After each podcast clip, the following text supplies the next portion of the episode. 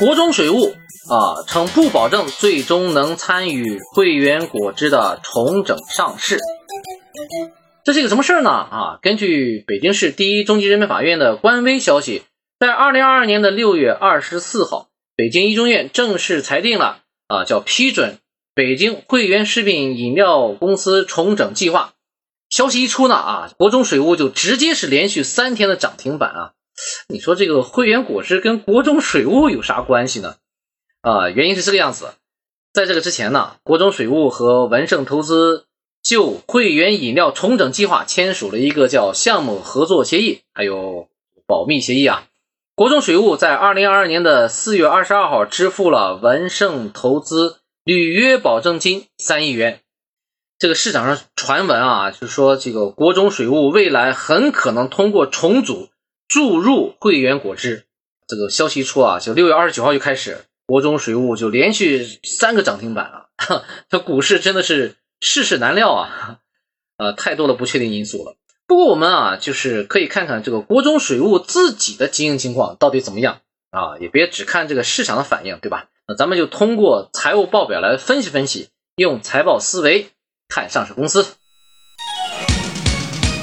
首先我们先看看这个收入情况和这个盈利情况吧。这个收入啊，在这几年里面一直保持不变，保持在多少呢？三点八亿、三点七亿这么一个状况。其实作为一个上市公司来说，三点几亿的这个收入呢，确实不是太高啊，相对来说确实是不是太高。那增长幅度呢，其实在二零二零年的时候有一个比较大的下滑。呃，这个增长幅度呢下降了百分之三十，原先一年收入是五点三亿，二零二零年的时候呢变成了三点七亿，那二零二一年呢又略微增长一点，变成三点八亿啊，这是它的收入情况。那么再看盈利呢，它是在六年啊出现了首度的亏损啊，我我想六年也就差不多七年以前它亏损过一次啊，那。它这这几年啊，在一六年一直到呃二零二零年这几年还算是盈利，但是盈利情况都不是很高啊，也就是一千多万差不多，高的时候两千多万。但是在二零二一年这一年的亏损呢，亏损了九千三百万，也就是说，其实前面这几年啊，全部加起来都不如这一年亏损的多。啊，你想，也就一千两千，比如说一六年、一七年加起来，也就是大概三千，呃，三千四千啊，四千加起来，哎，刚好是。九千差不多，也就是说这一年把前面这几年全部都亏光了，这么一个状况。那么我们再看这个毛利的情况，毛利呃在前几年一直保持在百分之三十三左右，呃毛利率啊，但是突然间在二零二一年下滑到了百分之十五。你说做水务的这个公司啊，很奇怪，一般水务公司都是做什么啊？都是做一些做这个水处理嘛，对吧？那水处理其实它的毛利情况是很稳定的。不知道为什么在二零二一年突然间做了一个如此大的下滑，这跌了一倍啊，差不多啊，原先百分之三十三啊，现在只有到百分之十五了，也就是说成本大幅度的一个提升。而在成本大幅度提升的同时，它的费用还是在增长的，而费用是在什么？在收入的这个比例啊，同比上情况下，原先在二零二零年的时候，它的这个费用啊，自费的占比是百分之二十八，然后呢，二零二一年呢，占比达到了百分之三十。就是比前一年增长了大概增长了一千多万啊，就是一千万左右，差不多这个费用。你看，同时成本在增加，费用也在增加，你说这个不亏呢？真的是也是比较问题严重啊。我们有一个这个指标呢，就是大家可以来参考一下，这个指标叫什么呢？叫毛利净利率啊。什么叫毛利净利率呢？就是在净利率净净利润占到整个毛利的比例是多少？这个指标也是比较新的一个指标啊。以前就是或者说市面上大家不太常用的这么一个指标，呃，为什么用这么一个指标呢？其实当时也是巴菲特比较主推的这么一个指标，也就是说，它在整个这个毛利里边，到底你的费用占比是多少，你的这个利润占比是多少等等这些，再看什么？看整个这个公司的运营管理能力水平。那么我们看这个净利润呢，占到毛利的比例是多少呢？看一看啊，当然这个国中水务在这一年里面是亏损的，那我们就没法说了啊。那比如说。重庆水务这个对比的公司，重庆水务在整个所有毛利里面净利占到了百分之七十，也就是说它其他的什么费用啊，什么占比就占到了百分之三十左右啊。其实你看这样说，盈利情况是相当相当厉害的，包括什么江南水务占到了百分之五十啊，在所有毛利里面净利占到百分之五十。那么稍微差一点的呢，差一点的就像比如说绿城水务占到了百分之三十五也是很厉害了啊。比如说碧水源占到了百分之二十三啊，当然前几年占到了百分之四十啊，百分之这个三十八啊什么的这样的水平也是正常的一个状况。也就是说，在国中水务啊，国中水务在这几家水务公司里面做对比呢，它的表现还是最弱的，相对来说最弱的啊。我们再看看这个净利率啊，净利率在对比情况来说，我们刚才看了说了，国中水务是这一年是亏损的，那在不亏损的情况下是多少呢？也就说百分之二啊，百分之三，百分之四，百分之七，差不多就这样一个水平啊。比如说从我们这个图上去来看啊，过去的这几年啊，我们就算是从一四年开始吧，一四年看了这个所有的数据啊，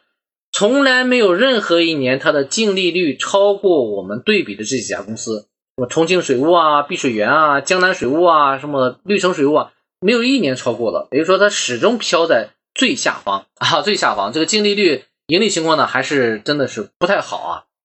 我们再看看这个应收账款的情况，其实应收账款的这个周转啊，还是比较偏长的。虽然还有比它更长的，但是它呢还是比较偏长的。你说这个是应收账款它收什么呢？其实就是比较容易理解的，就是收那个什么水费嘛啊，比如说我们老百姓。交了这个就水费一吨多少多少钱啊？这样子，这个是它的一个一个收入来源，包括还有一些，比如说工业企业里面的用水啊，其实都是的啊，都是的。我们就统一来说，你看国中水务呢，它的收款账期呢大概是二百五十六天，二百五十六天，也就是说差不多大半年才能把钱收回来，就是把水卖出去了，输送出去了，哎，很长时间才能收回来。那你看这个重庆水务就很牛啊，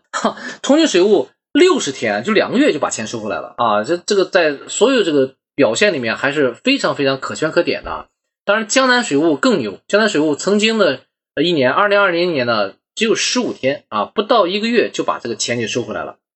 在整个的几家公司对比起来来说啊，还是非常不同的啊。比如说，我们看的最长的这个碧水源，三百七十天，也就是说，我把水卖掉了一年以后，我才能把这个钱收回来，就是收费的效率还是。不高啊，但整体对比起来，这个国中水务的收费效率呢，还处在一个不高的一个状况。然后另外呢，这个应付的周转呢又偏短了。那在整个这个付款周期里面，国中水务呢是大概是一百三十五天，呃，付钱。当然你看收钱是二百五十六天，付钱呢是一百三十五天，也就是付钱付的更积极啊，恐怕他不付钱也不行啊，这样对吧？那你看其他这几家公司啊，普遍都是。比这一百三十五天高啊，就是最接近的，最接近的啊，就是重庆水务是一百四十二天，其他呢就二百多天、三百多天，甚至碧水源达到了五百多天，哇塞，这这将近两年啊，这个将近两年才把这个供应商的钱给它付掉，确实是有点太长了，太长了。我们再看看它的费用管理情况啊，就是先说管理费用啊，对这种公司来说，我们看管理费用可能还会有一些这个参考的意义啊，比如说国中水务管理费用达到了百分之二十三、二十二，呃，这么这位水平。一看，在整个这个对比的公司里面来说，就是非常非常飘在上面。而其他这家公司呢，比如说重庆水务百分之十五啊，碧水源呢百分之只有百分之七，也就是日常管理不用做什么太大的投入。像绿城呢，绿城水务也只有百分之六，百分之五点九，差不多每年保持这个状况。但是你看国中水务每年都保持在百分之二十以上啊，很少在百分之二十以下的。就不知道为什么这家公司管理费用会投入这么大呀？比其他那种这个公司投入比例要大的多得多。而且呢，不仅是管理费用，其实整体的四费啊，就是说什么管理费用、销售费用啊，所有加起来呢，国中水务也是最高的啊，也是整个飘在这个图中上面的上面一个梯队，整个就离开了刚才我们对比的这几家公司的这个梯队啊，因为那几家公司梯队都有多少呢？整个四费比例都是在百分之二十上下，而国中水务呢，其实是在百分之三十上下，甚至最高的时候达到了百分之四十七，这个比例呢，确实是还是。还是太高了，太高了哈。也就是说，如果它长期的净利率不高的状况呢，体现出来，也就是说它的毛利本身就不高，而且它费用又这么高，那很显然它没法赚到更多的钱嘛，对吧？然后再看看它的人工成本啊，人工成本也是整个所有里面最高的啊，呃，它的人工占比占到了整个收入里面百分之二十四点九，也就是差不多四分之一都是人工费用啊。而其他那几家公司呢，百分之十几的啊，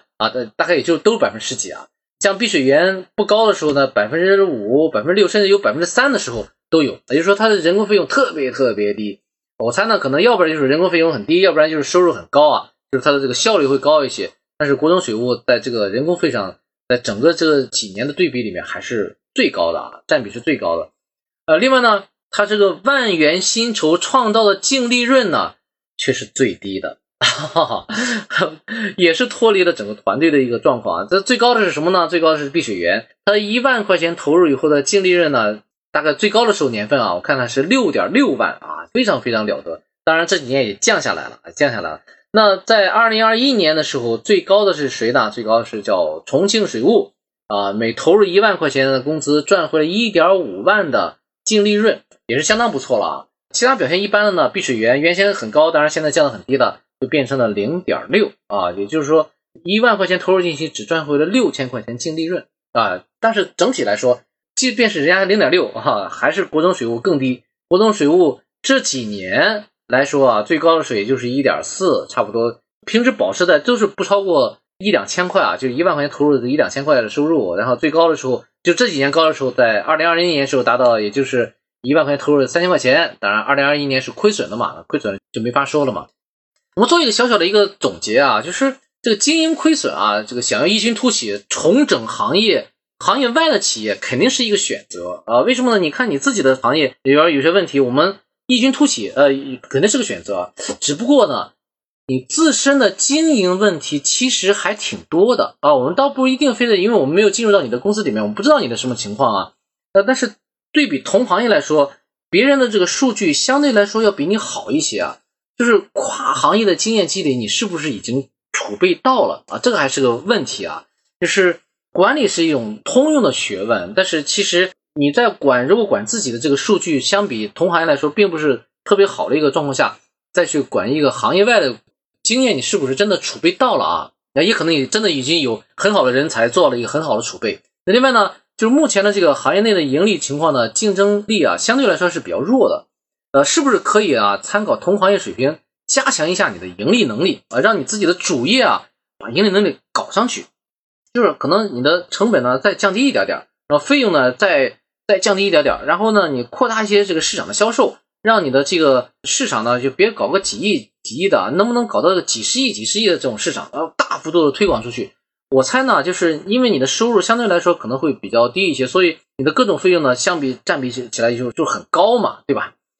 然后呢，费用偏高呢，特别是人工费用在行业里面呢，其实是太不占优势了啊！是不是可以通过增大市场？刚才我们说了，这个让。大市场来摊薄你的各项费用，其实是一个很好的选择，倒不一定非得说你现在要减少人员，或者说么减少你的费用，减少并不是一个特别好的一个方式啊。当然，如果你实在是没法扩大市场的话，你减少也就是必经之路啊。但是如果有可能的话，还是要扩大市场，让市场更大的给你更多的回报，那摊薄你自己的各项费用，其实这才是一个好的一条出路啊。